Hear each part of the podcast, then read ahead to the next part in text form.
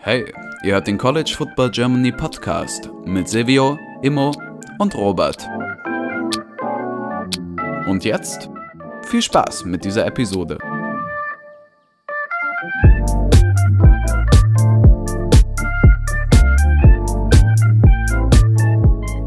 Okay, herzlich willkommen zurück zu dieser neuen Folge des College Football Germany Podcasts. Mit dabei ist heute Silvio. Moin. Unser heutiger Gast Sam. Hallo zusammen und ich, Robert. Wir haben als äh, Idee letzte Woche, oder besser gesagt als kleine, kleinen Fragebogen an euch letzte Woche rausgegeben, was ihr als das interessanteste Team der Pac-12 in diesem in kommenden Saison äh, einschätzt. Und es gab zwei Antworten, die relativ weit oben aufgetaucht sind. Das eine Team äh, wird, wenn alles glatt läuft, nächste Woche besprochen. Das andere sind die Oregon Ducks. Äh, wenn wir Oregon Ducks sagen, äh, in unserem Podcast kommt direkt immer eine Assoziation. Äh, Mitarbeiter der ersten Runde bei verschiedenen Projekten von Silvio und mir. äh, und auch einer der e-, ersten und frühesten Gäste, glaube ich, in unserem Podcast, wenn man so auf die, auf die Gästeliste schaut. Sam vom Collective of Ducks, von äh, The Crunch Time. Äh, danke, dass du da bist, Sam. Ich danke euch für die Einladung. Ich bin immer gerne dabei. Sehr schön. Ähm, wir haben, äh, ich glaube, wir nennen es heute nicht äh, Blick durch die Fanbrille, weil das so machen wir, ich habe gedacht, wir können Blick durch die Fanbrille, das ist immer das erste Mal, wenn ein Gast da ist und wenn wir dann nochmal äh, sozusagen das wiederholen in einer anderen Saison, können wir das einfach der, den Team Deep Dive nennen. Also ist das hier der Oregon Ducks Deep Dive.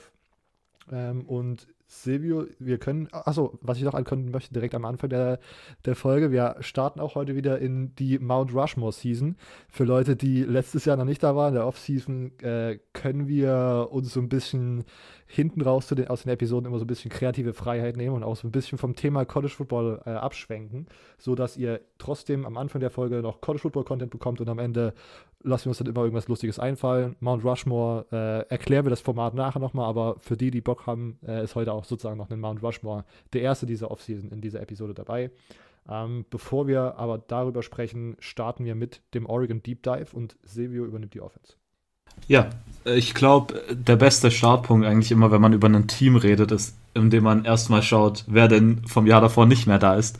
Deshalb äh, vielleicht, Sam, kannst du einfach mal ein paar Spieler nennen, die vielleicht jetzt nicht mehr da sind, entweder ob es durch einen Draft ist oder Verletzung, vielleicht zu, äh, nee, vorbei, Verletzung eher nicht, dazu kommen wir noch.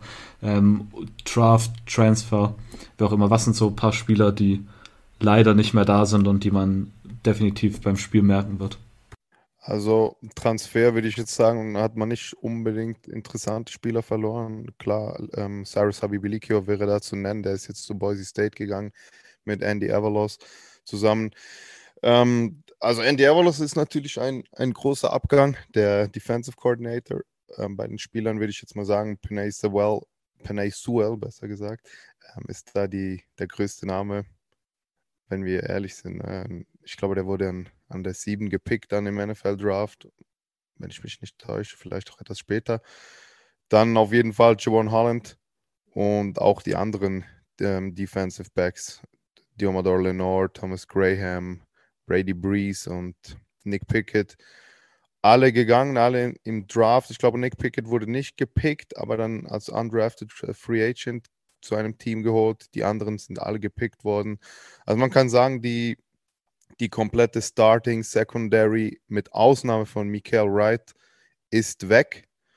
Mm, ja, ich würde sagen, das sind so die, die wichtigsten Abgänge, die man zu verkraften hat. Okay, ähm, auf Andy Avalos wird Robert, glaube ich, nachher nochmal kurz zu sprechen kommen. Äh, natürlich Transfers nicht so viel weg. Hat man aber Transfers vielleicht ein paar bekommen oder ist man da bei Oregon gar nicht so im Transfer-Business drin?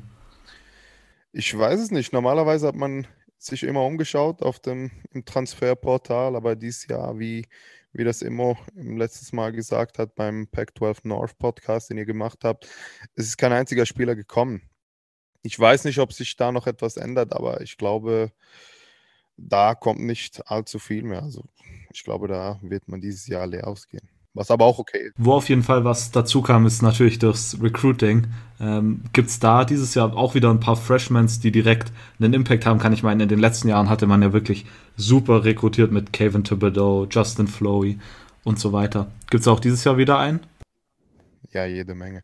Ich glaube, man hatte dieses Jahr nochmal eine bessere Recruiting ja, das Jahr, glaube ich, äh, verbessern können. Ähm, die, die größte Namen, würde ich jetzt mal sagen, Quarterback Ty Thompson, der höchste Quarterback-Recruit, den man sich je geholt hat.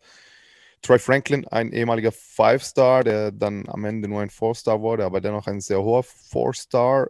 Dante Thornton, auch ein Wide Receiver, mit, ähm, also auch ein Four-Star, auch ein sehr hoher Four-Star.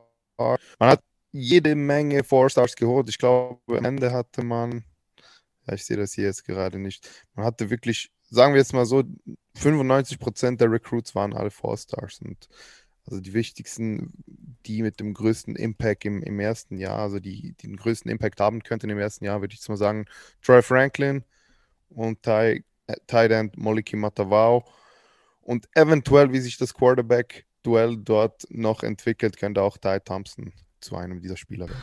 Okay, ja, aufs Quarterback-Battle will ich gleich noch ein bisschen kommen. Vielleicht zuvor die Sachen, die immer so ein bisschen eine Vorschau auf die Saison geben, sind tatsächlich so im Spring Training, was man da hört. Und ich meine, vielleicht hat man da ja auch was auf die Quarterback-Sache ähm, gehört. Äh, Gibt es da bis jetzt dieses Jahr schon so ein paar Sachen, die man im Spring Training so angestochen hat, wo man sagt, okay, da könnte es dieses Jahr interessant werden? Ja, also ich würde jetzt mal sagen, die, die größte Storyline, die war natürlich klar auf der, auf der Quarterback-Position. Man hat relativ früh gesagt, dass Anthony Brown der Starter ist und der hat, glaube ich, bis jetzt 100% der First-Team-Raps genommen. Und die anderen Quarterbacks, also Jay Butterfield, Robbie Ashford und Ty Thompson, haben sich dahinter eingeordnet. Ich, glaubte, ich glaube, Ty Thompson war lange Zeit der, der erste Backup. Dann nach dem Spring Game hat er ein bisschen Platz verloren. Ich glaube, Jay Butterfield hat dann die, die, die primäre äh, Backup-Rolle übernommen. Aber das Ganze würde ich mal einschätzen, dass es mega eng ist dort. Ich glaube, was man sagen kann, ist, dass, dass Anthony Brown nach wie vor in der Pole Position steht, wenn es um, die, um den Starter-Posten geht, dort als Quarterback. Aber dahinter, dass es extrem eng ist und das, das soll eigentlich auch zeigen, wie gut diese, diese Depth ist auf Quarterback. Also man hat da mehr als genügend ähm, Alternativen, falls einer der Quarterbacks da nicht abliefert, wie er sollte. Dann mh, hm, Sean Dollars hat sich verletzt, relativ früh in der Saison. Und auch CJ Verdell war, war, die, war viel Zeit verletzt oder konnte nicht oder wurde geschont oder was auch immer. Dafür hat man Walk-on Aaron Smith gesehen, der, der diese, der, der, der viele Snaps dann in höheren Teams hatte, also im Second Team oder auch im First Team und der dort ähm, seinen Case ein bisschen machen konnte. Ich meine, Aaron Smith, kein Mensch kennt ihn und wahrscheinlich, wenn die anderen wieder fit sind, dann ist seine Rolle wieder relativ klein. Aber so wie man gehört hat, hat er das wirklich sehr gut gemacht in, in Abwesenheit der anderen Spieler. Und die dritte Storyline-Up in dieser Offseason war, dass man gehört hat, dass man Kevin Thibodeau, der, der Pass-Rusher der Oregon Ducks, der, der, der höchste Recruit, glaube ich sogar, in, in der Schulhistory müsste das eigentlich gewesen sein, ähm, dass man den in der kommenden Saison auch vermehrt in Inside auf der Linebacker-Position, dass man ihm Snaps dort geben will. Also dass er nicht primär als Pass-Rusher geht, sondern auch ähm, in der Box, in die Box gestellt wird und ähm, dort seine Erfahrungen sammeln kann. Ich weiß jetzt nicht, warum man das macht oder, oder was man sich da vorstellt, aber das hat man so gehört. Kann der das machen? Ich meine, das ist doch so ein richtiger Bulldozer schon fast. Das ist doch so ein richtiger Muskel. Ja, habe ich mir auch habe ich mir auch gedacht. Ich, ich kann mir das noch nicht so wirklich vorstellen, aber wenn man sieht, dass ein Justin Flow, der, der nur ein paar Pfund leichter ist als Kevin Thibodeau und Thibodeau ist ja, ist ja schon sehr wendig. Ich weiß es nicht. Ich, ich hoffe nicht, dass man das macht. Ich, ich würde mir wirklich wünschen, dass er als Pass Rusher agiert, aber ja, mal schauen, wie das, wie das denn aussieht. Ja, das hört sich auf jeden Fall interessant an. Aber ich meine, ja. vielleicht, vielleicht hat das ja auch was mit den ganzen neuen Defense-Coordinator-Sache zu tun, auf die Robert ja später noch kommen wird. Bleiben wir aber mal äh, kurz noch in der Offense. Ähm, jetzt habe ich Defensive Coordinator gesagt und mir eine perfekte Überleitung auf den Offensive Coordinator geliefert. Ähm, Joe Moorhead ist letztes Jahr zum ersten, war letztes Jahr das erste Jahr bei Oregon als Offensive Coordinator und Quarterbacks Coach, nachdem er ja bei Mississippi, rausge Mississippi State rausgeworfen wurde. Ähm, hatte bei Penn State einen sehr, sehr starken Ruf als Offensive Coordinator, jetzt bei Oregon. Wie fandest du damals erstmal den Hire und wie hat er deine Vorstellung erfüllt oder eben nicht erfüllt? Ich sag mal so, ähm, Marcus Arroyo war ja der Vorgänger von Moorhead und ich habe gesagt, ja gut, es kann nicht schlechter werden.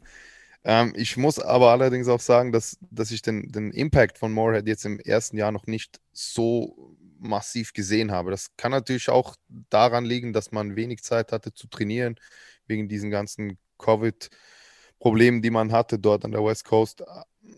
Ich weiß es nicht. Man hatte ein Quarterback-Problem, das kann man, glaube ich, so sagen. Tyler Schock fand nie wirklich den Tritt.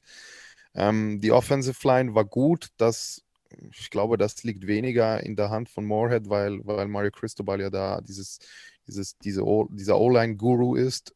Ähm, ja, deswegen ist auch das Running Game relativ gut gewesen. Wide Receiver und Tight End, der war einfach zu wenig tief und das hat man dann relativ schnell gesehen, weil wenn dort der Leistungsträger ausgefahren ist, dann, ja, dann hat das Ganze nicht mehr wirklich funktioniert. Ich glaube, das wird dieses Jahr besser. Moorhead hatte mehr Zeit mit dem Team, hat, konnte mehr trainieren. Ich glaube, dass man auch jetzt seine Handschrift mehr erkennen kann. Mhm. Ich glaube, das kommt gut mit ihm. Glaubst du, dass es da auch einen Effekt haben wird, dass das jetzt, es sollte doch jetzt seine erste richtige Recruiting-Class sein, an der er mitgearbeitet hat, oder? Denkst du, er hat da jetzt auch ja. mehr so ein Mitspracherecht, welche Spieler an die Offense kommen? Oder ist Mario Cristobal da einer oder, oder ist das überhaupt bekannt, wie die da agieren? Das ist eine gute Frage. Das kann ich dir jetzt nicht hundertprozentig beantworten. Ich glaube aber, dass Mario Cristobal schon auch viel seine Koordinator mitentscheiden lässt, ähm, wie, inwiefern er da dann mit einbezogen wird bei, bei, äh, bei das nicht. Ich kann mir das aber schon vorstellen. Aber ich meine, die Spieler, die sind mega gut. Also Joe Moore, der, der hätte schlechtere Spots treffen können. Ja, man, man hätte definitiv eine, eine schlechtere Recruiting, zu einer, an, eine, an eine University gehen können mit einer schlechteren Recruiting-Klasse. Also das Talent ist auf jeden Fall da. Okay, wir, du hast vorhin schon ein bisschen über, über die Quarterbacks geredet. Äh, glaubst du, dass die Quarterbacks so ein bisschen die Positionsgruppe in der Offense ist, die Oregon so ein bisschen zurückhält. Man hat jetzt ja auch zum Beispiel Tyler Shook verloren, äh, ich glaube Tyler Shook heißt der, zu Texas Tech verloren, der ja eigentlich relativ gehypt war damals, äh, als er reingekommen ist, damals, als ich glaube Justin Herbert dann weg war und dann irgendwie nicht richtig abgeliefert hat und trotzdem jetzt aber ein erfahrener Mann weg. Ähm, was glaubst du, dass die, die, die Quarterbacks so ein bisschen das Problem sein könnten? Also zuerst einmal, ich war einer der, der Ersten, die auf den Hype-Train von Tyler Shock aufgesprungen sind und ähm, dann bei voller Fahrt wieder runtergesprungen.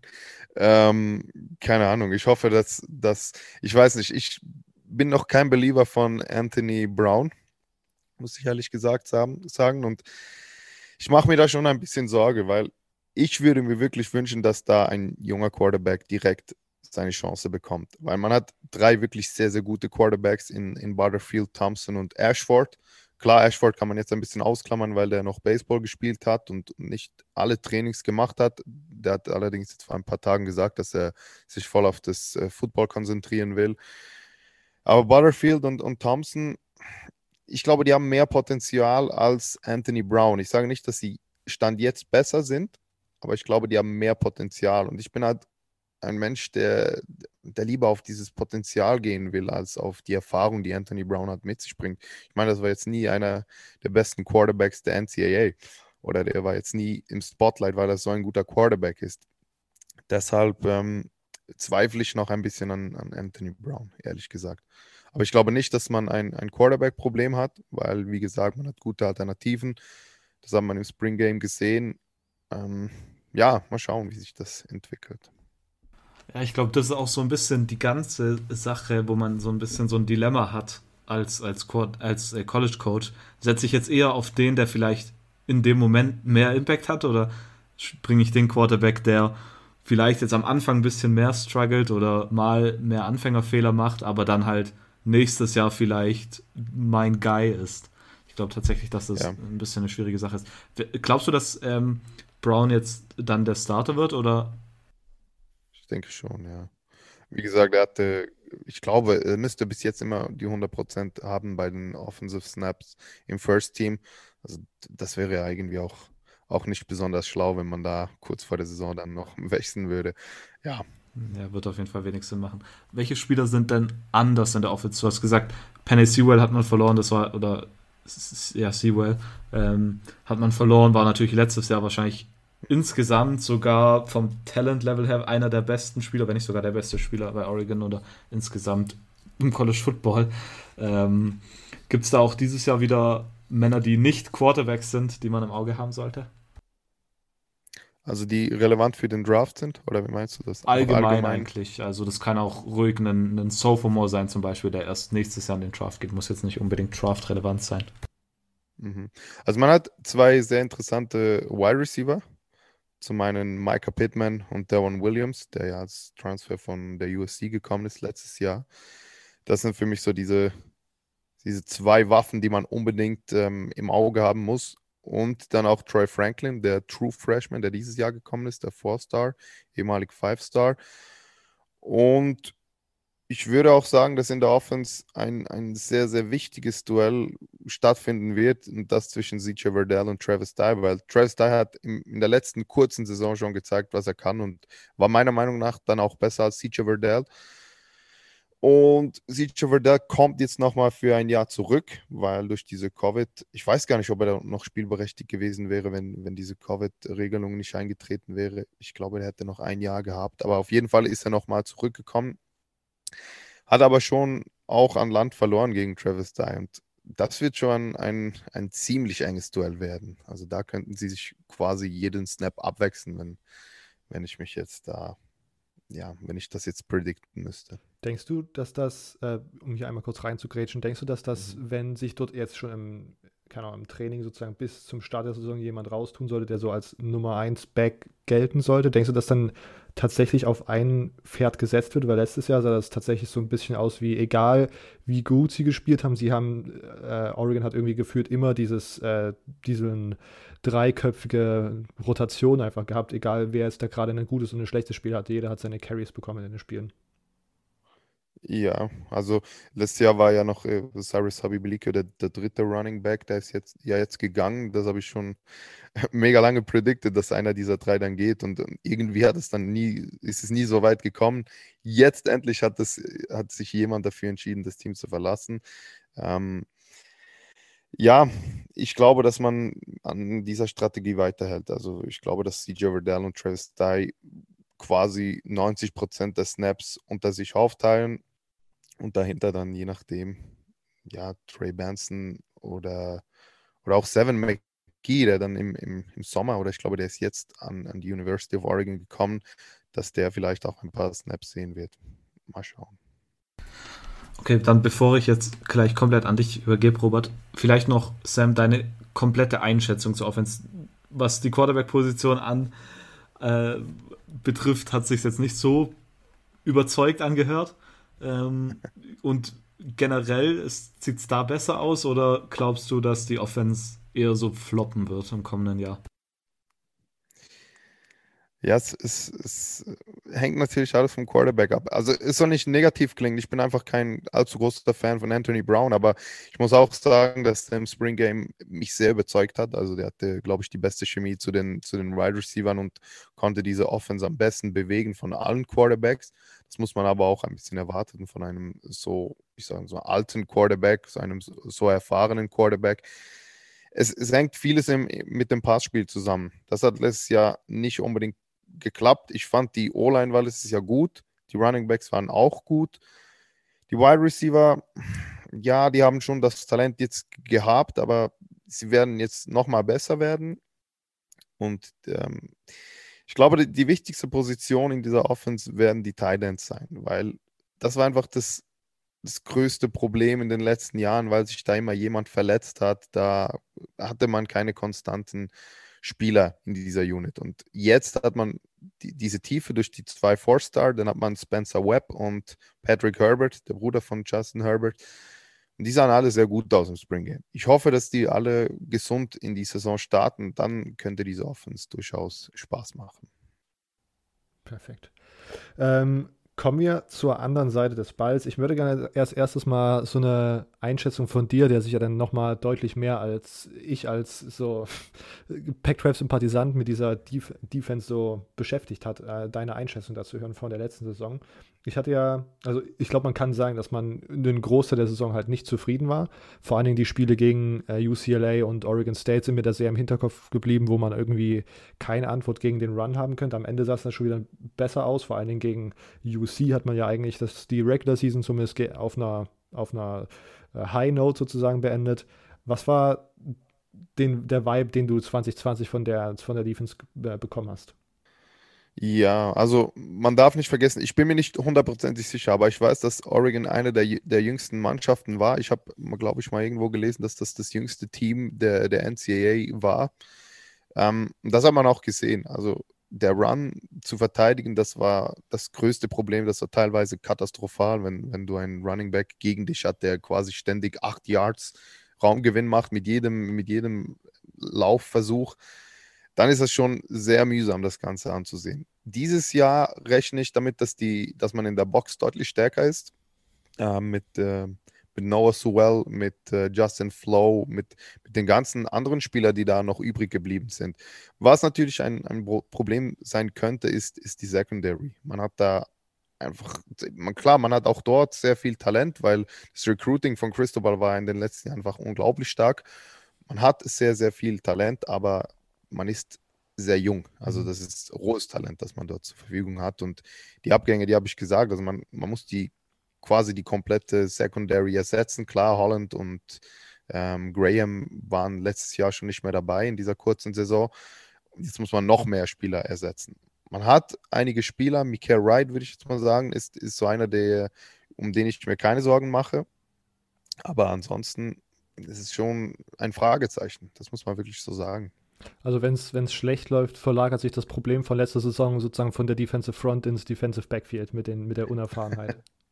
ja, könnte passieren. Aber wenn es passiert, okay. Ich hoffe einfach nicht, dass man dann in beiden Teilen der Mannschaft Probleme hat. Ja, okay. Also wenn, dann lieber nur in der Secondary als auch noch upfront. Ja, das stimmt schon. Ähm, und du hast jetzt sozusagen diese Schwäche, diese, diese schwächelnde Defense teilweise, sage ich mal, äh, vom letzten Saison vor allen Dingen auf, das, auf die Unerfahrenheit äh, geschoben. Und ich glaube, ich hatte bei der Pac-12 North äh, mal so eine These rausgekommen, dass man vielleicht als Oregon-Fan gar nicht so traurig ist, dass Andy Avalos als Defensive Coordinator jetzt zurückgetreten ist oder besser gesagt den Job bei Boise State angenommen hat. Äh, wie ist da? Wie schätzt du da den, den Andy Avalos Abgang ein? Weil ich, meine Argumentation war, die, jetzt, die Defense sah jetzt letztes Jahr nicht so gut aus und dann ist so ein Abgang halt äh, vielleicht zu verkraften sozusagen. Oder denkst du, dass das letztes Jahr sozusagen wirklich so sehr an, der, an dem jungen Team gelegen hat, dass Andy Avalos jetzt tatsächlich ein schwerwiegender Abgang sein könnte? Also für mich ist das ein, ein sehr schwerwiegender Abgang, okay. dass Avalos nicht mehr in Eugene ist, weil der hat damals für Jim Levitt übernommen ähm, das war eine der schlechtesten Defenses, die, die ja, nee, Jim Levitt hat, hat aus einer der schlechtesten Defenses eine einigermaßen akzeptable Defense gemacht. Ähm, Avalos hat dann ein Element dazu gefügt, was man vorher nicht kannte, und das war das des Pass Rushes. Ich weiß nicht, Tim DeReuter, der, ich glaube, das ist ein guter Mann. Ähm, aber Andy Avalos hat mir vor allem gefallen, weil der hat sehr jung zu uns gekommen ist, der war sehr, sehr jung, der war sehr talentiert, der hatte seine Vision und der hat direkt vom ersten Spiel an, in seiner ersten Saison hat, er, hat man den Impact gesehen, den, den er hatte. Und er war auch ein sehr, sehr beliebter Coach bei den Spielern. Das hat man gesehen, wie viele, wie viele Oregon-Spieler jetzt nach zu Boise State gewechselt sind. Ähm, ich denke, dass der Reuter definitiv ein ein, gutes, ein guter Ersatz ist für Avalos, aber wenn ich mich jetzt entscheiden könnte in einer, in einer perfekten Welt, wäre Avalos nach wie vor der Defensive Coordinator der, der Oregon Ducks. Okay. Vielleicht habe ich bei diesem Take auch ein bisschen von mir selbst projiziert, weil ich auf jeden Fall nicht mehr traurig wäre, wenn der Florida Gators DC irgendwo anders einen Head-Coaching-Job annimmt. nee, also man muss schon sagen, die letzte Saison, die war natürlich nicht gut. Da kann man schon auch die Schuld ein bisschen Avalos geben. Aber ich würde schon sagen, dass die diese sehr, sehr junge Defense und die war wirklich sehr, sehr jung. Ja. Also ich meine, da hattest du, ja, klar, Diomado Lenore war noch da, Brady Breeze, Nick Pickett waren, war noch da, aber also Breeze und Pickett waren jetzt nie die, diese Impact-Spieler. Ich verstehe auch nicht, warum die tatsächlich gepickt worden sind im Draft. Also nicht, dass ich was gegen die habe, aber meiner Meinung nach sind die jetzt nie so hervorgestochen, außer Brady Breeze in diesen zwei Spielen letztes Jahr dort gegen, gegen Wisconsin und gegen Utah, oder? Ich glaube, es war auch im, im Championship-Game weiß ich noch, dass er das auf jeden Fall. Genau. Genau, das war meiner Meinung nach das erste Spiel, wo, wo Brady Breeze so richtig ähm, aus sich rausgekommen ist und keine Ahnung, warum, warum der dann so hoch gegangen ist. Mal schauen, wie sich das dann entwickelt in der NFL. Aber ich würde es schon auf, auf diese Unerfahrenheit dieser, dieses, äh, dieser Defense, ja, ich würde es darauf beziehen.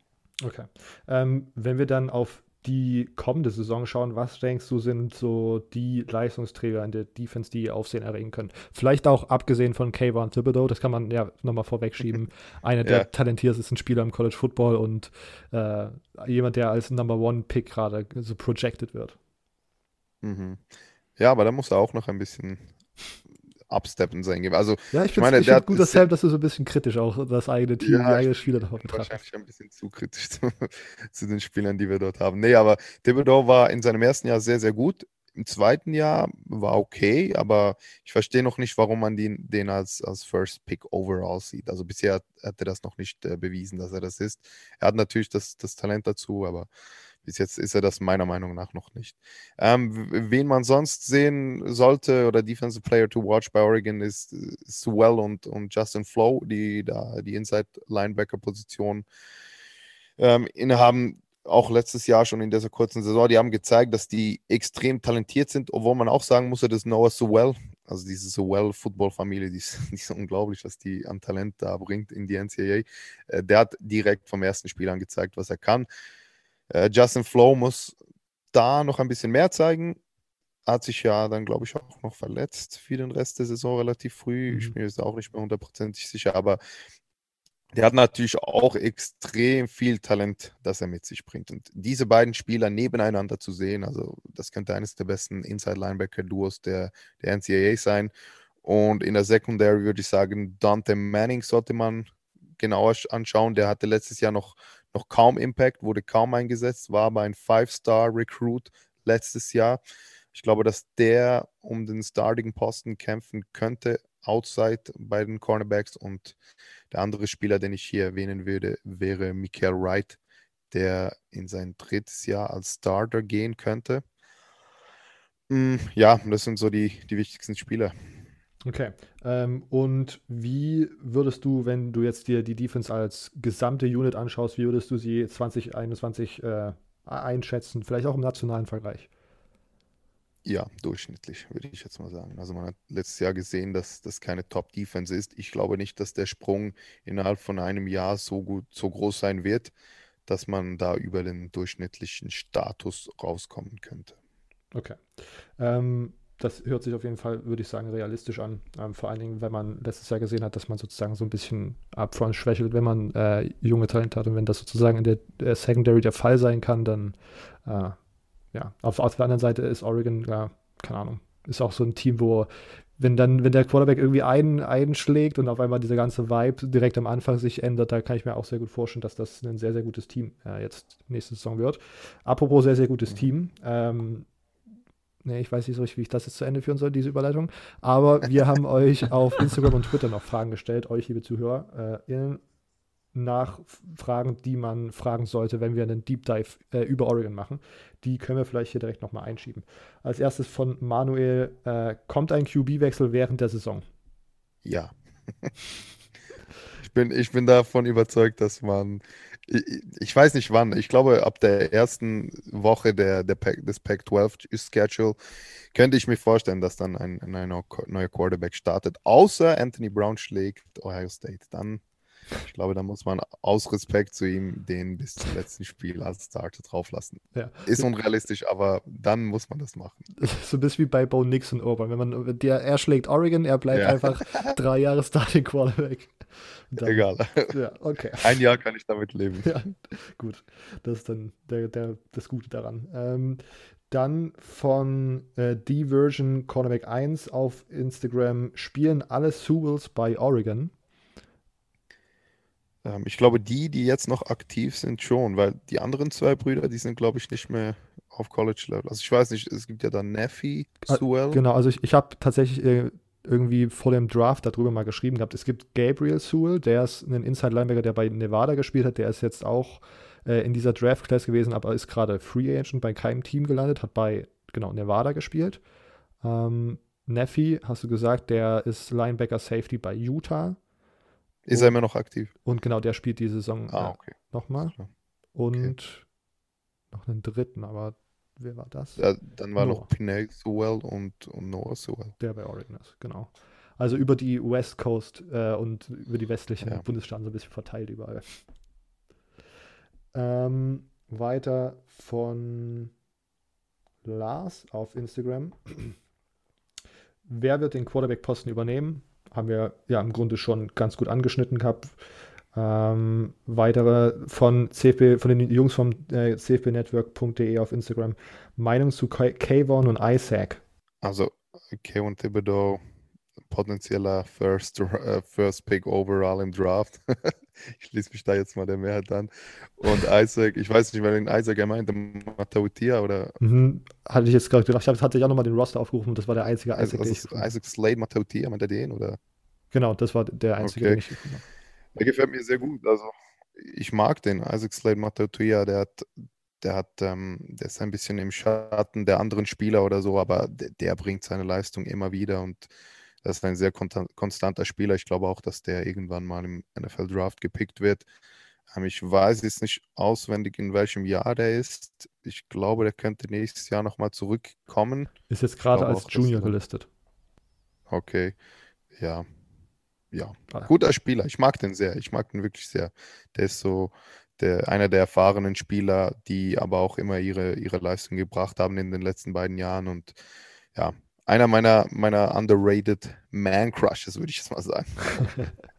Ähm, jetzt hat Max auf Instagram ein paar Fragen rausgehauen. Ist Kayvon Thibodeau der beste Pass-Rusher am College Football? Könnte er Heisman-Kandidat und Future Number One Pick sein? Gleich Ähm, alles. Gleich alles. Alles. First Round. Also ich hoffe weiß es. alles. Ich würde es mir wünschen. Bis jetzt, ich, wie, ich, wie ich schon gesagt habe, ich, ich bin noch nicht so auf diesem Hype-Train drauf, dem viele sind. Das kann vielleicht auch daran liegen, dass ich diese Position jetzt nicht als. Man hat ja immer so diese, diese Lieblingsposition, die man sich anschaut. Ähm, Pass Rush ist bei mir nie wirklich so hoch oben angesiedelt, keine Ahnung warum. Ähm, der, hat, der hat alles, was es dafür braucht. Die Frage ist nur, ob er das dann auch auf das Feld bringen kann. Mal schauen. Ähm, ich glaube tatsächlich, für mich wäre der, erst, äh, der beste Pass-Rusher. Und bei Heisman-Kandidat bin ich halt immer vorsichtig. Ich bin äh, Mhm. mit einem Defensive-Spieler-Background bin ich sowieso Sympathisant davon, aber äh, wenn sozusagen seit Ja, so vielen Jahren kein defensiver Spieler mehr die Heisman gewonnen hat, da will ich dann, will ich, da, das ist eine Quote, die ich gar nicht tippen würde, weil das einfach mittlerweile, glaube ich, so unwahrscheinlich ist, dass das irgendwie für mich. Ja, ist auch unwahrscheinlich, dass zwei Spieler gleichzeitig als äh, Heisman-Kandidaten in Frage kommen, weil ähm, ja, Troy Franklin wird ja auch ein Heisman-Kandidat sein. Okay. Ganz klar. Ganz klar.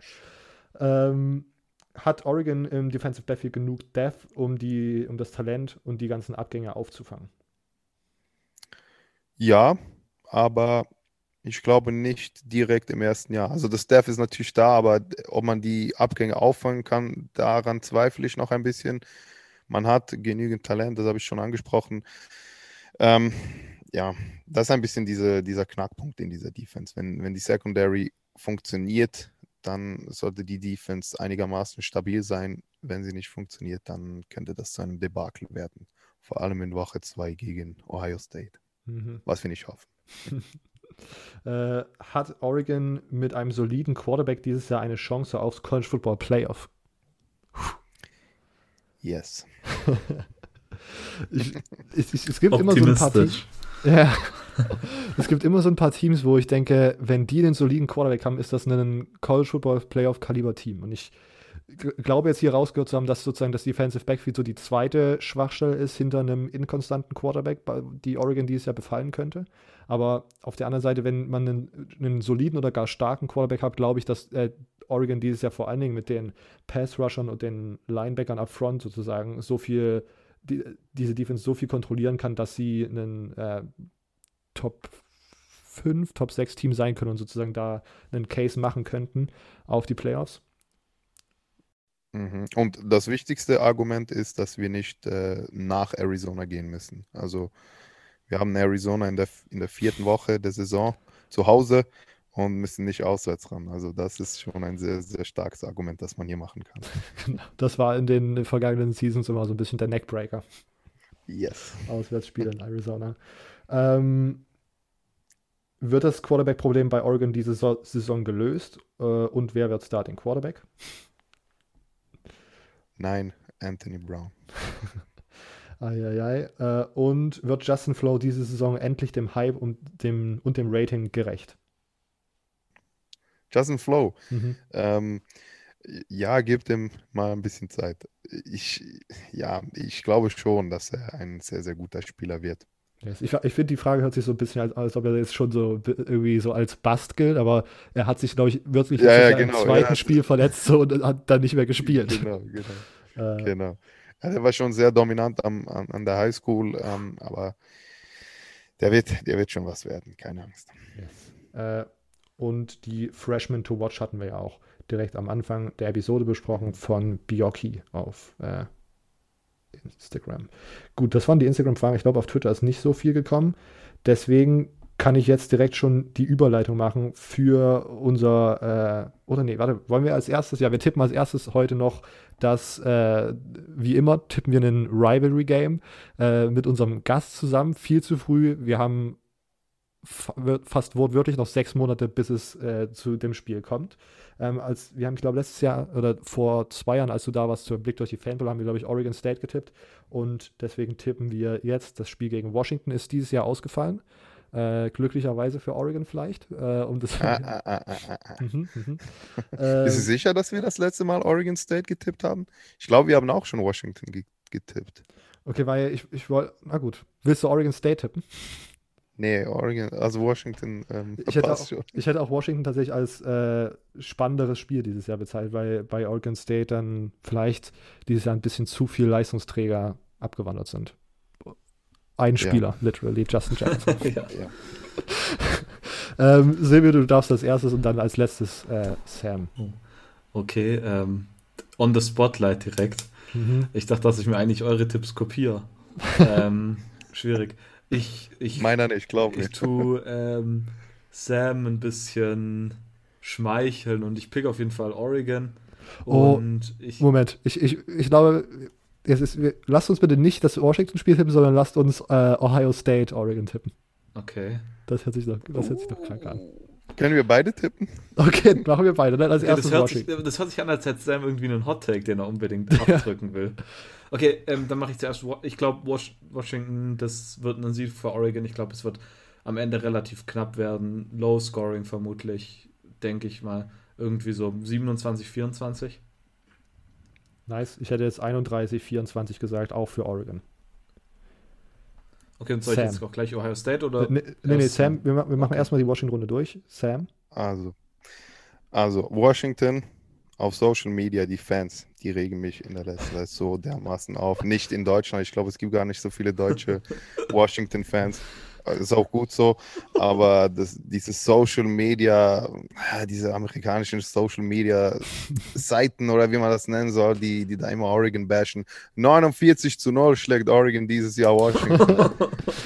Ihr habt es hier zuerst gehört, glaubt mir, das wird so kommen. Ähm, wir spielen auswärts und werden denen fast 50 Punkte vor heimischem Publikum aufdrücken. 49 zu 0, das ist mein ernster Tipp für dieses Spiel. Sam Ewart, who? Ja. ja. genau, der regt mich auch auf. Was soll an dem so speziell sein? Jetzt ganz ehrlich. Ach, ja, da, sehr gut. Ähm, Silvio, da darfst du direkt weitermachen mit Ohio State. Okay, ich, das Ohio State-Spiel ist tatsächlich relativ interessant. In der Hinsicht, dass Ohio State viele Spieler verliert, vor allem Justin Fields natürlich. Ähm, ich habe mich bis, bisher noch gar nicht wirklich mit Ohio State so viel beschäftigt, dass ich da jetzt einen 100% safen Tipp machen könnte. Aber ich würde tatsächlich trotzdem mit Ohio State gehen. Ähm, die Receiver sind abgefahren. Ich glaube, die Receiver können jeden Quarterback, jeden Ball, den irgendein Quarterback irgendwo hinwirft, wird irgendeiner von den Receivern fangen. Ähm, Und allgemein kommt da auch so was von unten wieder nach, eigentlich. Deshalb glaube ich, Ohio State Score. Boah, ich weiß nicht, irgendwie. ähm, ich würde sagen 35 zu 24. Okay. Ich gehe äh, auch mit Ohio State, sorry Sam, äh, aber vielleicht ist auch gut, dann ist Brown sozusagen nicht so lange Starter. Ähm, ich gehe mit 47, 31. Ich glaube, dass ja, Ohio State oh. mittlerweile eins dieser Teams ist, die einfach so breit aufgestellt sind, dass auch wenn Justin Fields und halt so viel an, an Support wegbricht, die so viel, so gut in der Breite aufgestellt sind, dass die halt wirklich äh, auch dieses Jahr wieder um die Playoffs mitspielen. Ähm, 47, 31 gegen Oregon wie, wie geht das eine Meme, dieses How much did it cost everything? Und das ist das mit How much did it cost to lose Anthony Brown as starting quarterback? Alles. Ja, also mein Tipp, ich bin wie immer realistisch, was ihr schon bei meinem Washington-Pick gesehen habt. Ähm, ich würde sagen, boah, kann ich gegen Oregon tippen? Eigentlich nicht. Let's go. Ähm, es spricht alles gegen Oregon. Die Regel Nummer eins, es, es gibt niemals gegen dein eigenes Team. ja, ich weiß, aber keine Ahnung. Ähm, was soll denn für Oregon sprechen in diesem Spiel? Wir, wir können nur verlieren. Keine Ahnung. Das letzte Mal, als wir gegen irgendein Team gewonnen haben aus der Big Ten, außer im, im Rose Bowl, war, glaube ich, äh, gegen Michigan State irgendwann mal. Ja. Und ja, auch das war sehr, sehr knapp. Ähm, ja. Ja. Ich meine, dies, ja, diese Saison ist auch noch bei Ohio State, oder? Wie? Das Spiel dieses Ja, Jahr. ja, genau. Ist, mhm. Das ist ja das, das Schlimme daran. Ich, letztes Jahr hatte ich mir noch irgendwie Chancen ausrechnen können, zu Hause im Ortsonfield gegen, gegen Ohio State. Mhm. Dann, ja, das, das wäre irgendwie noch gegangen. Aber jetzt ah, 35 zu, ja komm, machen wir das, machen wir das kurz und spätzle. 35 zu 14 für Ohio State. Also wenn wir verlieren, dann bitte hoch, nicht äh, so knapp wie gegen Auburn. Okay. Na gut, ähm, das war's tatsächlich auch schon mit unserem Oregon-Teil. Jetzt äh, zu unserer kleinen Freestyle-Teil dieser Episode. Look at the size of that bird! Wow! We proudly present the Mount Rushmore of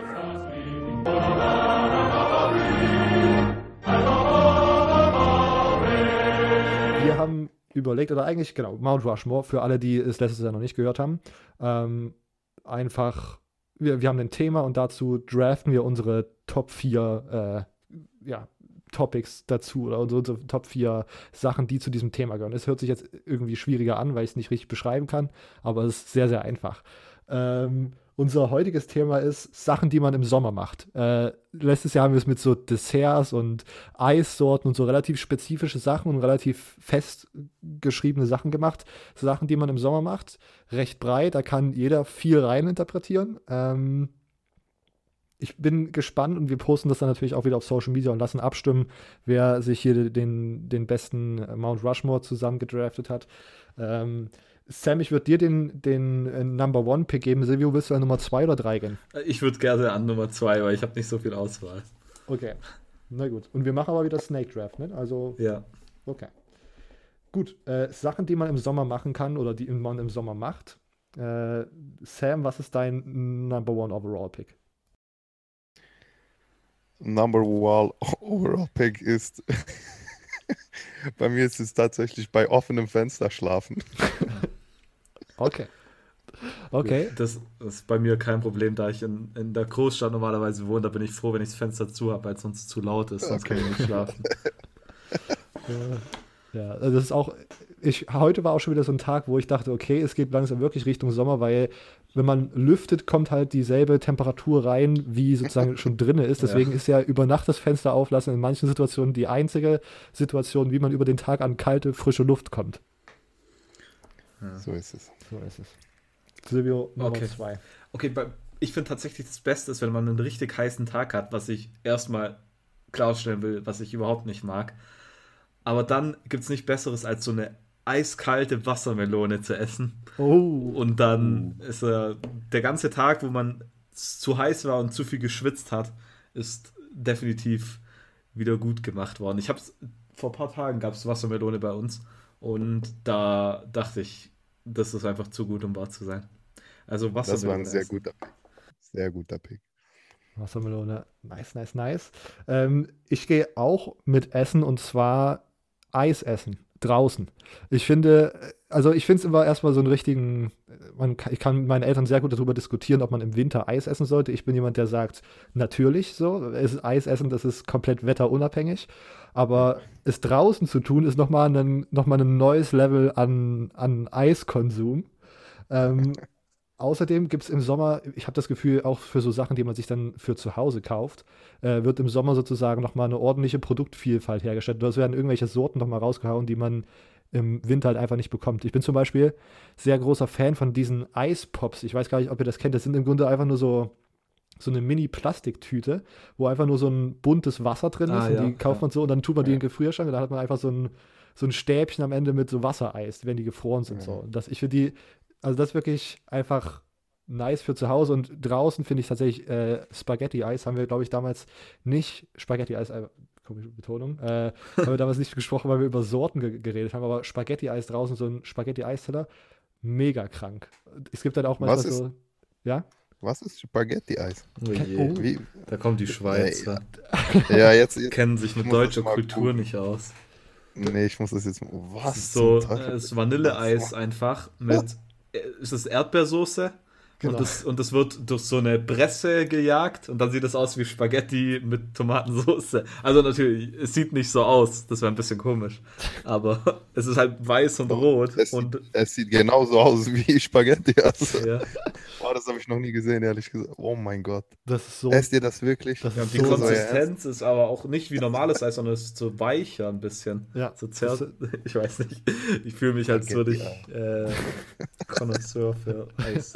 Und, und äh, Ja. in, in Leipzig gab es dann auch mal so Eiscafés, wo es dann auf einmal so, dann hat man das sozusagen, waren die Nudeln sozusagen aus Schokoeis und dann irgendwie mit so, keine Ahnung, irgendwie so weißer Schokolade raspeln, also als Parmesan oder so drauf. Und ich finde, wenn man sozusagen sich immer assoziiert, dass das irgendwie mit Nudeln zu tun hat, finde ich es ja eigentlich so ein bisschen, kann ich Sams Verwunderung gerade verstehen, dass es ein bisschen eklig ist so. Aber Danke. diese Idee an sich einfach Vanilleeis und dann in so einer lustiger Form irgendwie zu pressen, finde ich auch eine lustige Erfindung einfach. Also, äh, Eis kommt ja, oder sagen wir mal so, die Eishochburg, die ist ja in Italien, würde ich jetzt mal sagen, Mhm. oder? Gibt es in Italien Spaghetti-Eis? Uh, das ist eine gute Frage. Wahrscheinlich Ja, in Tirol wahrscheinlich oder nicht. so. aber nicht. Aber böse Zungen würden sagen, dass Tirol nicht zu Italien gehört. Ja, würde ich auch sagen. Äh, Südtirol meine ich natürlich. Tirol gehört tatsächlich nicht zu Italien. Oder? Bin ich jetzt blöd? Tirol ist doch. Nee, nee, ich, ich weiß, was du meinst. Ich, ich, ich, kann, äh, ja, Südtirol. Es könnte, Ja. Am Ende könnte auch rauskommen, dass das Spaghetti-Eis sozusagen die Pizza Hawaii unter den Ja, Eisern ist. Also einfach so Ja, ich, ich tippe auch darauf, ehrlich gesagt. Also Spaghetti-Eis. Also ich habe das in der Schweiz tatsächlich noch nie, nie gesehen. Okay. Ähm, ich weiß nicht, das ist wahrscheinlich so eine deutsche Erfindung. Ja. Spaghetti-Eis ist eine in Deutschland übliche Speiseeiszubereitung. Und, und das Geist ist eigentlich auch, dass man sozusagen, wenn dies zubereitet wird, machen die erst so einen riesigen Haufen Sahn, Sprühsahne auf den Teller und darauf machen die dann sozusagen diese zerdrückte Vanilleeis, damit das sozusagen so eine, so eine 3D-Haufenform sozusagen annimmt. Und diese Sahne da drunter gefriert dann auch noch so. Das ist dann so gefrorene Schlagsahne Oh. Grunde. Das ist dann auch, das ist dann auch immer so. Echt? Ja, ja, das Ist das so gut? Also wenn ich nächstes Mal in Deutschland bin, muss ich das essen. Yes, Auf sagen. jeden. Fall. Alles klar. Ähm, da wir snaken. Hm. Also dann gehe ich tatsächlich weiter und gehe mit Grillen. Äh, mit, einer, mit einem schönen Barbecue in, in, der, im, in der Sommer, im Sommer vielleicht auch abends, dann ist es schon nicht mehr so super heiß, aber entspannt, dass man draußen sitzen kann, ohne dass man sich einen, den Arsch abfriert. Ähm, bin mittlerweile auch, also ich würde zum Beispiel nie jemand sein, der so gerne davon Fotos teilt, weil ich weiß, dass auf Twitter dann ganz viele direkt schreiben, äh, was ist denn das von Fleisch? Warum, warum, seit wann isst du, was, seit wann isst man Hühnchen auf dem Grill? Du, da musst du dir ein nices Steak irgendwie auf den Grill hauen und so. Da, da bin ich wirklich, ich kann so diese ganzen Essensdiskussionen kann ich schon verstehen und finde ich lustig und bla bla bla. Football Offseason, da kann man ein bisschen die, so solche Diskussionen haben, aber ich will da wirklich auch nicht belehrt werden über Grillkultur. Aber ich finde einfach Grillen mit so Kumpels und dann bei schönes Bierchen trinken, kaltes. Es gibt, und mittlerweile gibt es ja auch für wirklich Vegetarier und wen auch immer genügend Optionen, die auch sehr, sehr, sehr nice sein können. Äh, Grillen im Sommer ist bei mir mein zweiter Pick. Okay, dann, dann bin ich jetzt dran wieder, oder? Ja, ich hatte noch kurz gewartet, ob Sam auch nochmal so. fragen möchte, was Grillen ist oder alles so ein Ding in der Schweiz. Was ist Barbecue? Ja, ich habe noch nie gehört. Ähm, Grillen tatsächlich ist bei mir gar nicht so weit oben, weil mein Dad hat so einen, einen Gasgrill, was er angeblich als Grillen bezeichnet. Aber Gasgrill ist übrigens kein Grillen, will ich mal feststellen. Und da tut er den ganzen Winter über grillen. Also wenn die Grillzeit kommt und jeder sagt, okay, komm, wir grillen jetzt, denke ich, schon wieder. Also wirklich. Ähm, es kann hier bei uns 30 Zentimeter Schnee haben und mein Dad steht draußen an seinem Gasgrill. Ähm, ja, also das ist bei mir tatsächlich nicht so. Bei mir, mein nächster Pick ist tatsächlich Gartenfeste und das will ich ein bisschen. Ähm, also ich meine, Feste sind ja eigentlich immer was, was Cooles, aber ich finde, im Sommer hat es tatsächlich noch was, wenn es so ab so 17 Uhr oder so, wenn es langsam die Sonne, okay, 17 Uhr, nicht so 19 Uhr eher, mhm. wenn es so langsam der Tag ausgeht und dann hat man einfach so ein Fest im, im Garten, dann meistens die, es ist nicht einfach nur Bier, das man trinkt, sondern es gibt meistens irgendwie so Cocktails und so. Und dann, und tatsächlich muss ich aber eine, eine Qualifizierung machen. Ich mag es tatsächlich nur, wenn nicht alle, und das, da höre ich mich jetzt an wie ein Boomer, ähm, wenn nicht alle an ihren Handys rumhängen, weil da tatsächlich ist mir aufgefallen, in Sommerfesten sind, neigen die Leute vielmehr dazu, alles auf Insta zu teilen, was mich mächtig aufregt. Immer. Aber tatsächlich, ich, ich höre mich ein bisschen an wie ein Boomer, aber egal. You have to embrace the Boomer Lifestyle. ähm, das passt, das passt. Auf jeden also, Fall Sommerfeste und wenn ja. dann noch ein, ein, Pool da ist, dann ist sowieso perfekt. Also Sommerfeste sind was sehr, sehr nice, das würde ich sagen. Aber wir, ich verstehe das, was du mit dem. Sorry, sag nur. Sorry. Ich wollte nur noch qualifizieren, was ich dann äh, quantifizieren, irgendwie richtig. Nee, nee, verifizieren, was ich auf die Grafik. jetzt werden wir schon die Worte nicht mehr ein. Äh, was ich auf die Grafik. Wir, wir, sprechen nicht von Gartenfest wie irgendwie so ein offizielles Fest, irgendwie wie nein, so nein, so bei, mit, mit Gartenparty äh, sozusagen. Keine Ahnung, wo halt. Ähm, Hauspartys im Garten. Ja, ja. Jetzt aber, aber auch nicht so riesige, sondern so einfach ja. so ein chilliges okay. Beisammensein, sage ich mal. Okay. Solange es kein, kein Sausage-Fest ist. Sausage Festival. Da, ich habe da, dazu vor kurzem ein Video angeschaut, von dieses, dieses eine Barstool-Video mit dem einen Dude von, von Texas. Robert, weißt du, welches Video ich meine? Sausage ja, Festival. Ähm, ja. Sam, was wolltest du noch zum Gartenfest äh, ergänzen? Nee, eigentlich nur das, was, was du dir schon gesagt hast, wegen diesen ganzen Handys, die da immer an vorderster Stelle dabei sein müssen. Das ist schon manchmal ein bisschen schade. Weil, aber ja, vielleicht, ich bin da noch mal ein Stückchen älter als ihr. ja. Da wäre ich wahrscheinlich doch noch der bessere Boomer als Silly. okay, Sam, also, du bist back mein nächster Pick ähm, hat ein bisschen was mit euren beiden Picks zu tun. Ähm, ich habe mich hier für Barbecue am Wasser entschieden. Oh. Und zwar mag ich das extrem irgendwo am Wasser, wo es ein bisschen kühler ist, dann irgendwann mal zu späteren Stunden dann irgendwas zu grillen. Das ist so mein nächster Pick, den ich hier reinwerfe. Ja, tatsächlich, sowas haben wir häufig gemacht. Ähm, vor der Covid-Sache, so bei uns gibt es so einen größeren Fluss und dann geht man so Einweggrille holen und dann sitzt ja, man genau. sich einfach irgendwo hin und genau. grillt da vor sich hin. Ja, ein bisschen Musik, niemand stört dich, das ja. ist das Beste. Seid ihr eigentlich Fischgriller? Nee. Jetzt kommt wieder jemand in den Kommentaren. Wie kann man Fisch grillen? Hast du schon mal was von Barbecue Culture gehört? Ja, ja. Kulturbanause. Nee, ich verstehe das, aber zum Fisch brauchst du doch dieses Gitter, das dann nicht irgendwie am, an diesem Grill kleben ja. bleibt oder so. Oder man nimmt sich dann irgendwie so eine komische Gitter. Aluschalen oder sowas. Irgendwie gibt es ja immer. Oder so. Ich bin allgemein nicht so der, der große Fischguy, muss ich sagen. Ich weiß nicht, Fisch konnte ich noch nie grillen. Okay. Aber würde ich auch essen, also so ist es nicht. Wenn du bei Silvios Gartenparty gehst und dann ja. sollte es Fisch geben, wirst du zum Fisch nicht Nein sagen. genau. Okay, Sam, dann dein Pick Nummer 3. Ah, stimmt, ich bin ja noch mal dran. Sport machen im Sommer, das Beste. Richtig schwitzen, dann gefällt mir das am besten. Das ist wahrscheinlich der unpopulärste Pick, aber für mich gehört das zum Sommer dazu. Also ich, ich mache viel lieber Sport im Sommer als, als im Winter. Ge gehst du dann auch so, also gezielt so während der Hitzezeit dann auch joggen und so? Ja, voll. Boah, also richtig, nee, auf keinen Fall. Heiß ich habe gestern irgendwo auf Twitter hat jemand darüber geschrieben, dass es Joggen, aber ich mache das immer so. Ich weiß nicht, das Gefühl, dass ich da abnehme, irgendwie lässt mich das nicht los. Aber das völliger also Blödsinn also, ist, aber. Das also den Pick hättest du auch als undrafted Free Agent bekommen, muss ich sagen. so, Pick Value war da nicht so hoch.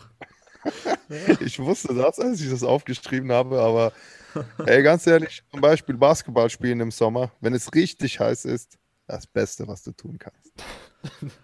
Nee, nicht wirklich. Leute, ich, probiere es aus. Herzinfarkt bekommen äh, im Sommer beim Basketballspielen. wirklich underrated Piggy. Nee, das, die Sache ist, dass man bei, beim Sport sowieso schon schwitzt und im Sommer ist man dann fünf Minuten dran und dann verreckt man schon. Immer bei, wenn man Fußballspiele gehabt hat, immer nach 20 Minuten musste der Schiedsrichter mal eine Trinkpause machen. Was, also ich weiß nicht, wie man da freiwillig Sport machen kann. Mal froh gehabt, als dann ab so der U19, als es dann immer die Spiele morgens um 9 im Sommer waren, dann war es immer noch nicht so heiß. Nee, wir haben früher immer Fußball gespielt hier bei uns und wir haben uns extra um 14 Uhr verabredet, damit wir dann spielen können, wenn es wirklich am heiß ist. nee, also. nee, also ich weiß auf jeden Fall schon, wer letzter wird in dem Voting. Ja, ich glaube auch, dass ich diesen Voting verlieren werde. Das ist ein absurder Pick. Oh mein Gott. Aber also dann wird es Sam, glaube ich, wirklich so europäischer Football. Das ist ja auch so eine Sache. Also es hat ja irgendeinen ja. Grund, dass wir die Amis das im Herbst spielen, das so ein typischer Herbstsport ist. Und die Footballvereine oder die Football-Season in Deutschland einfach schön. Wir starten im April Bestes Spiel irgendwie halt so im September. Ja. Also nehmen wir wirklich die absolute Hochzeit dieser Temperaturenkurve mit.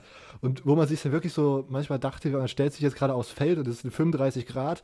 Und dann hieß es schon immer so, ey, ja, wir fahren heute nach Radebeul, da ist wieder, die haben diesen Kunstrasen, da steht es sowieso irgendwie unten, ja. weil da diese Hitze nirgendwo hin kann, wenn da irgendwie so ein, also es ist wirklich das könnte auch ein Erlebnis für dich sein, Sam. Vielleicht, ja. im, im Vielleicht sollte ich mit Football anfangen. Ja. Aber, aber sei mal ehrlich, die, die, für die Zuschauer ist es doch viel besser, wenn sie an einem schönen warmen Sommertag Football sehen können, als, als irgendwann bei Herbstwetter. ja, so. gut, das stimmt. Ähm, die Zuschauer sind halt auch die, die dann öfters mal irgendwie sich Schatten gönnen können. Ist bei den Spielern halt so ein bisschen. Das ist natürlich das andere Problem. Aber die Spieler sind nicht so wichtig. Ja, offensichtlich, ja. Das ist in Hauptsache die Zuschauer haben Spaß. Hauptsache die Zuschauer. Nein, Spaß. Also, ähm, Silvio, du bist nochmal wieder mit Nummer 3 dran. Okay, ich, ja, mein nächstes ist tatsächlich was, wo ich denke, dass ich jetzt nicht nur ein Boomer bin, sondern dass ich rüberkomme, als wäre ich filthy rich. ähm, und zwar mein nächstes ist tatsächlich ähm, Wassersport. Und zwar besonders so entweder ein Boot mieten oder vielleicht hat man ja auch einen Kollegen, ähm, der ein eigenes Boot hat. Ähm, und dann hinten so, nicht so, ähm, weißt, da gibt es wie so Skier und dann sich übers Wasser ziehen lassen. Habt ihr das schon mal gemacht? Ja, ja, also ich, nee, ich kenne es aus Filmen. Ich hab, bin. Also, ich, ja, oder, oder in so Reifen so, nicht, nicht so Reifen, sondern es sind keine, also es hat halt so eine Donutform mhm. und es sind so aufblasbar und dann sich hinten reinsitzen und sich rumziehen lassen auf dem, auf dem See. Aber das so, das so probiert, äh, habe ich hier nicht hinbekommen. Aber so in den Reifen würde ich mich jetzt jeden Tag setzen im Sommer. Ja, das, das ist übel nice. Aber ja, eben. Können wir das als Wassersport durchzählen lassen? Weil das hört sich eher an wie, ich setze mich halt in so einen Ring und lass mich hinterher ja, Ich lasse mich halt rumziehen. Wasserspaß ist Ja, genau. Boah, Wasserspaß hört sich auch, kann man ein bisschen falsch verstehen, sage ich mal. Also. Ja, dann müssen wir schauen, wie wir das beschreiben. Äh, Bootaktivitäten. Bootaktivitäten, ja. Aber Bootaktivitäten kann auch einer sein, der am Strand sitzt und sich Boote, Boot anschaut. Böter, Boote. Hey, fotografieren. Foto, also Boote fotografieren wäre da richtig Boom.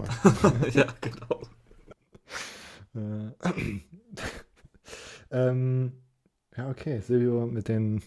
Ist, wohnt anscheinend neben Nick Saban und fährt da immer mit so einem fucking Speedboot auf dem See. Wann committest du, Silvio? Uh, soon, also stay, stay um, updated, sage ich mal. Okay. Watch out, watch out on Twitter. okay. Ähm, hm. Okay, ich gehe als erstes mit, ich habe jetzt die letzten beiden, Back, also ich habe jetzt meine letzten beiden Picks, ich gehe als erstes mit, äh, ich gehe als erstes mit Fußballturnier äh, im, im Sommer schauen. Also ich muss da vielleicht ein bisschen ausholen. Wir haben ja schon öfters im Podcast besprochen, wir sind jetzt alle eigentlich nicht so wirklich die großen Fußballguys gerade noch. Ich habe jetzt äh, die letzten Spieltage der Serie A irgendwie mitverfolgt und fand das ganz interessant. Vielleicht ist das was, was ich beibehalte, aber ja, ich weiß es noch nicht. Aber was ich auf jeden Fall immer schaue, sind so WM- und EM-Turniere. Und weil das irgendwie direkt immer so einen richtig irgendwie niceen Vibe hat, die sind halt auch immer im Sommer. Also jetzt waren, waren sie zumindest immer so im Sommer, glaube ich. Ich weiß nicht, wahrscheinlich war hier, hatte ich nicht irgendwas gelesen, dass die changen Doch, das ja. jetzt mit Gibraltar oder so, weil das hm. dann irgendwie, oder wo die jetzt auch immer hingehen hier. So die, Katar, ja, Katar. das ist auch irgendwie im Winter oder so. Keine Ahnung. Sonst, ja, aber sonst war es bei mir, ich assoziierte eher immer so Sommerferien oder kurz vor den Sommerferien. Äh, das letzte war, war ja WM 2018, das war, als ich Abi gemacht habe. Da hatte man also dann gerade gar nichts zu tun. Und man ist auf einmal so, keine Ahnung, 16 Uhr, da waren die Spiele losgegangen, so ist man einfach in irgendeine Bar gegangen, hat sich draußen hingesetzt mit ein paar Kumpels. Bierchen getrunken, Fußball geschaut oder war man dann, man hat dann die Barbecue-Action im Garten bei mir dann immer mit Fußball schauen verbunden. Ich finde, das ist immer einfach ich finde Fuß, also internationale Fußballturniere im Sommer äh, ist bei mir mit drauf. Ich weiß nicht, ich, ich habe das Gefühl, dass wir auf jeden Fall bis jetzt alle drei äh, einen unsympathischen Pick auf, auf unseren, auf unseren Draftboards haben. Also es kommt jetzt auf die letzten drei an, wie man das hier noch rausreißt. Ähm, und da ich jetzt tatsächlich auch, ich hatte auch am Wasser chillen, aber das lasse ich jetzt hier auch mal raus, weil Barbecue am Wasser war dann schon sehr nah dran. Ähm, ich sage mein letzter Pick ist die Kleidung, Sommerkleidung. Generell äh, finde ich es super nervig, dass man im Herbst und äh, im Frühling immer diese Sache hat, oh, geht man jetzt äh, schon mit kurzer Hose raus oder mit Jeans? Geht man jetzt mit Jacke raus äh, oder geht man ohne Jacke raus? Geht man mit Jacke raus, dann fängt man auf einmal nach 10 Minuten an, übelst zu schwitzen, weil es auch mal viel zu warm ist. Geht man ohne Jacke raus, kommt hier so eine, hat man auch einmal Gegenwind und fühlt sich, als ob man irgendwie hier durch die Tundra wandern würde in Norddeutschland. Äh, also, und das ist wirklich so ein Struggle, den man im Sommer einfach nicht hat, weil man weiß, es ist fucking warm, ich ziehe jetzt einfach ein T-Shirt und eine kurze Hose an. Das ist im Grunde der Vibe für den ganzen Sommer. Dann kann man das so mit so, ich bin mittlerweile sehr großer Fan so von kurzärmeligen Hemden, die auch noch so super luftig sozusagen sind. Also ich finde, Sommerkleidung ist wirklich äh, im Gegensatz zu allen anderen Kleidungsstilen, die man so tragen muss, aus Temperaturgründen in den anderen Jahreszeiten, würde ich sagen, Top 1 irgendwelche Kommentare zu diesen beiden Picks, äh, Fußballturniere und Sommerkleidung?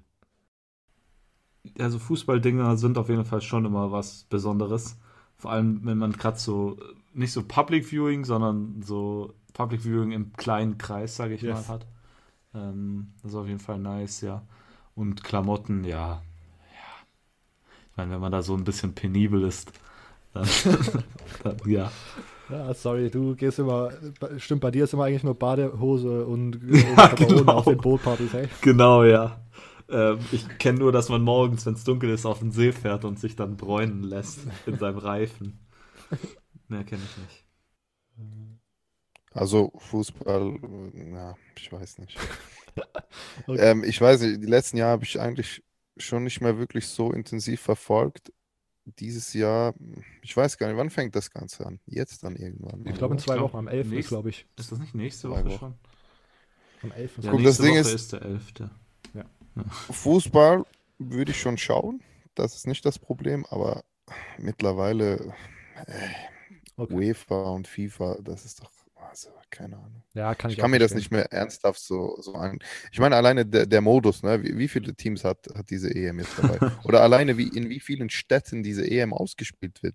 In mehreren Ländern. In einer, in einer Covid-Pandemie, die ist ja noch nicht überstanden. Ja. Aber mir, mich regt das einfach ein bisschen auf, dass man hier das, das Geld, dass das Geld einfach so wichtig geworden ist. Also es war natürlich schon immer wichtig, aber jetzt ist ja schon, keine Ahnung, jetzt offensichtlicher kann man das ja nicht machen. Ja. Und ich meine, ich, ich bin ein Landsmann der beiden letzten FIFA-Präsidenten und ich schäme mich so richtig. eigentlich. Äh, ja, nee, das kann ich auf jeden Fall auch verstehen. Ich finde auch den Modus in mehreren Städten und mehreren Ländern auch jetzt nicht mega nice. Ich fand das immer cooler, wenn das irgendwie einfach in einem Land ist und man da irgendwie so immer so ein bisschen nebenbei noch mitbekommt, wie sich da alle freuen so in dem Land und so. Ähm, und ich weiß auch nicht, ob ich mir Katar tatsächlich so geben kann. Auf der anderen Seite, wie groß ist dann am Ende der Unterschied zwischen den, äh, keine Ahnung, humanen, humanären Be oder hum humanrechten Bedingungen zwischen Katar und Russland, wo letztes Jahr die, äh, vor zwei Jahren die WM war. Ähm, ja, weiß ich nicht. Ja, das, das ist ja sowieso immer das Ding, ne? Jetzt die meisten Leute, wie zum Beispiel ich, wir sprechen jetzt darüber, dass wir die, die EM boykottieren werden und dann am Ende interessiert es uns dann dennoch irgendwie, keine Ahnung. Jo, also ich verstehe, das ist schon cool, im, im engeren Kreise so ein Spiel zu schauen, das, das bockt schon, aber keine Ahnung. Ich, ich versuche mich immer ein bisschen mehr aus diesem Fußball herauszunehmen. Kann man auf jeden Fall auch verstehen. Okay, Silvio, äh, Pick Nummer 4. Ja, tatsächlich muss ich jetzt ein bisschen improvisieren. Ich habe nämlich gar keinen richtigen vierten Pick mehr, äh, weil mir alles Gute geklaut wird. Und wie gesagt, ich mag den Sommer sowieso nicht.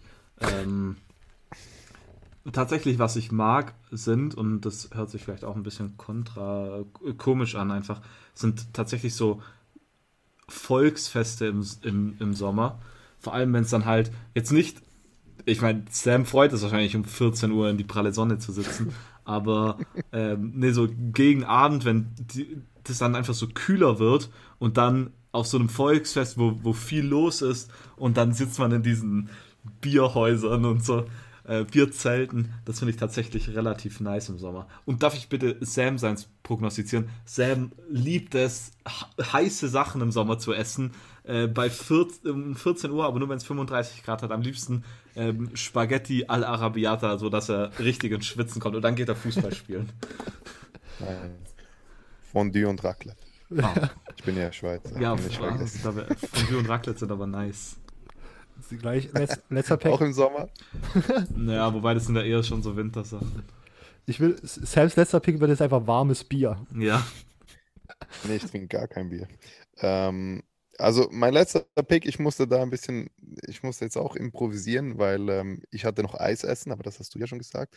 Ähm, tatsächlich würde ich jetzt mal sagen, ähm, abends durch eine Stadt laufen mit einem kühlen Getränk. Dann irgendwo hinsetzen und, und da ein bisschen die Zeit genießen oder so.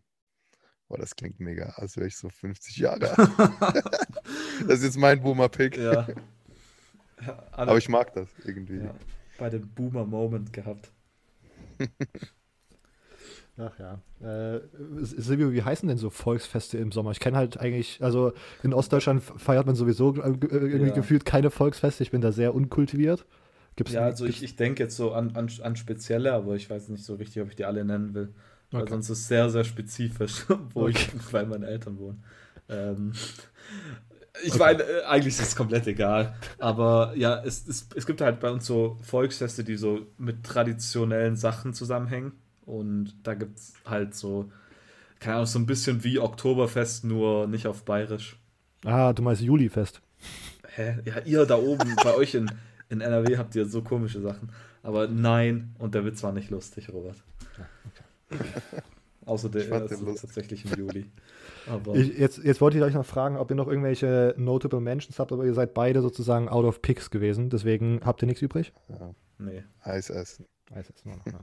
ich, hätte noch, ich hätte noch so verreisen, weil ich, ich habe das Gefühl, nicht? Er kann auch verreisen im Winter. Ja, aber verreisen im Sommer ist auf jeden Fall besser als verreisen im Winter. Ich finde was? Ich war, ich war einmal im, im Sommer, richtig, richtig im Sommerurlaub in, in Rom, da ich weiß das nicht mehr. Das, da wäre Sam. Nicht mehr im Sam Sommer, ja, seitdem will ich nicht mehr im Sommer verreisen, Alter. Nur alles, alles verschwitzt und so. Das ist übel ekelhaft. Ja, ich, ich, ich weiß nicht. Also ich bin immer noch für, für im Sommer reisen. Nach, nach, irgendwo an die Antarktis würde ich vielleicht im Sommer, wo es schön kühl ist. Also um mein Image hier noch ein bisschen zu festigen, also ich mag das im Sommer in eine Stadt zu gehen, tatsächlich. Ja. Also auch wenn da richtig die Hitze unten ist zwischen diesen Gassen und so, ich mag das mega. Ich glaube, Sam ist kein, äh, entweder, naja, keine Ahnung. Krank. Ich glaube, Sam ist in Ägypten geboren und liebt da die Hitze. Das, das ist tatsächlich was, was ich nicht verstehen. Bei uns gehen immer aus, aus der Region übel viele nach Ägypten in Urlaub im Sommer, wo es irgendwie 50 Grad hat. Und dann, ach ja, nice. Ich gehe mal nach Ägypten 50 Grad und hol mir 50 Sonnenbrände. Aber ist es nicht der Sinn und Zweck, wenn man im Sommer verreist, dass es möglichst warm sein soll? Weil man will ja den, den echten Sommer spüren. Also ich sage dir ehrlich, ich, hab- ich brauche so, Sonnenschutzfaktor 70 oder so, damit ich mich nicht verbrenne und äh, ich verbrenne mich dennoch immer. Aber Gehört ich- das ich nicht mit dazu? das- Ich glaube, Wie? ich glaube, Gehört das nicht mit dazu einfach? wollen Leute nicht Ja. nochmal weg vom Winter und gehen deshalb ins Warme. Also so habe ich das immer verstanden. Ich gehe doch nicht im Sommer vom Heißen ins Ultra-Heiße, weil ich da so viel Bock habe. Also irgendwie die Leute sind verrückt, die sowas machen. Sam ist wahrscheinlich so einer. Versucht Ja, jetzt die ja, Idee so reinzubringen. Hier Nee. machen, machen das Leute nicht Aber- eigentlich. Machen das normale Leute nicht eigentlich. Also Ja, ich mache das immer. Ja, okay. Ich bin noch nie im Winter irgendwo, wo es warm gewesen ist, gegangen. Also ich kann zumindest beim Verreisen kann ich so ein bisschen mit Sam mitfühlen, weil ich bin zum Beispiel auch, also eine meiner Lieblingsreisen im Sommer war äh, USA Ostküste und in New York und so ist es halt auch übel, also wird es auch einfach fucking warm so und ich kann das dann auch dort aushalten und wenn man dann abends in Amerika ist, ist man dann ja sowieso ab einem bestimmten Zeitpunkt sitzt man irgendwann irgendwo, wo es halt super krass runtergekühlt ist, weil die ja überall Klimaanlage und so Ja. haben. Deswegen kann man da so gut recovern und so und ich bin auch jetzt nicht tendenziell gegen einfach so Städtetrips im Sommer, aber das da kann dann nicht so super lange sein, offensichtlich. Also und so, ja, ich mag es dann halt auch sozusagen so Spots rauszusuchen oder an so Zeiten rauszugehen, wo dann gerade irgendwie es dunkel wird oder es noch früh ist und man noch so überleben kann und nicht komplett zerstört wird von der Sonne. Auf der anderen Seite, Silvio, das hört sich so ein bisschen an, als ob du sozusagen im Sommer eigentlich nur im, in den, den, im Schatten bleibst, nur in Ja, der Kühle. ich, ich wünsche, man könnte im Sommer so ein bisschen vorskippen auf Herbst. Vor allem, dann würde ich auch immer die Prüfungsphasen überspringen in der Uni, das wäre auch nicht schlecht. das, ja, Oder geht doch im Sommer mal nach Schweden oder so. Da, Was will ich in Schweden? Ja, keine Ahnung. Silvio will gar nicht verreisen im Sommer, habe ich das Ja. Gefühl. Ich will mich Ja, in mein Zimmer echt? einschließen und komme erst wieder raus. Das ist wie so ein. Manche Tiere machen Winterschlaf, ich will Sommerschlaf machen. Einfach nur. Okay. Na gut, ähm, wie gesagt, wir hauen die Grafik auf Social Media äh, wahrscheinlich Mittwoch oder Donnerstag, Freitag, irgendwie, irgendwie, also wenn die Episode rauskommt. Ich weiß nicht, ob es direkt die erste Grafik wird oder ob es dann irgendwie Freitag kommt. Ähm, aber haltet da die Augen offen. Sam, vielen Dank, dass du da warst. Äh, willst du vielleicht deine Social Media Accounts noch pluggen? Ich danke für die Einladung immer wieder gerne. Ähm, macht mir immer Spaß, mit euch was zu machen. Ähm, ja, Social Media, Ducks Germany, at Ducks Germany auf Twitter. Da seht ihr den Account von, von den Oregon Ducks, also vom Kollektiv of Ducks. Und ansonsten auf at COD underline Sam 3 ähm, ist mein anderer Social Media Account. Ja, dort könnt ihr mir folgen, wenn ihr wollt. Wenn nicht, auch nicht schlimm. Mit meinen Picks habe ich das wahrscheinlich jetzt auch nicht verdient. Ja, wollen wir nicht hier direkt sozusagen alles schlecht reden. Vielleicht wird es ein ab, kompletter Absetzsieg für dich in den Abstimmungen. Wow. Biggest Upset. Votet für mich, Leute, bitte. Ähm, und natürlich hier auch nochmal Eigenwerbung für in unserem aller Sinne. Wenn ihr UFC interessiert seid, Kampfsport interessiert seid, dann schaut auf The Crunch Time vorbei. Lasst da ein Follow da, weil Sam da unser äh, Kampfsport-Guy ist, würde ich mal so sagen. Alle auf äh, alle Accounts natürlich auch in der Episodenbeschreibung verlinkt. Silvio ist wieder auf Twitter aktiv, at SilvioMGN. Hier mal einen Shameless Plug eingeschoben, falls ihr da noch nicht folgt. Ähm, die hottesten Baseball-Takes und äh, ja, genau. Sonst CFB Germany Podcast auf Instagram, at CFB Germany Pod auf Twitter. Ähm, Apple Podcast Rezension dalassen, uns monetär unterstützen. Alle Infos dazu würdet ihr finden auf cfbgermanypodcast.home.blog. Unsere Website ist auch auf den ganzen Social Media Accounts auch nochmal in der Bio verlinkt, also auch relativ easy zu finden. Sonst hört ihr uns nächste Woche Mittwoch wieder, wenn alles glatt, alles glatt läuft, mit einer anderen äh, Pack-12-Folge nochmal. Ähm, und sonst, ja, genau, nächsten Mittwoch. Bis dahin. Ciao.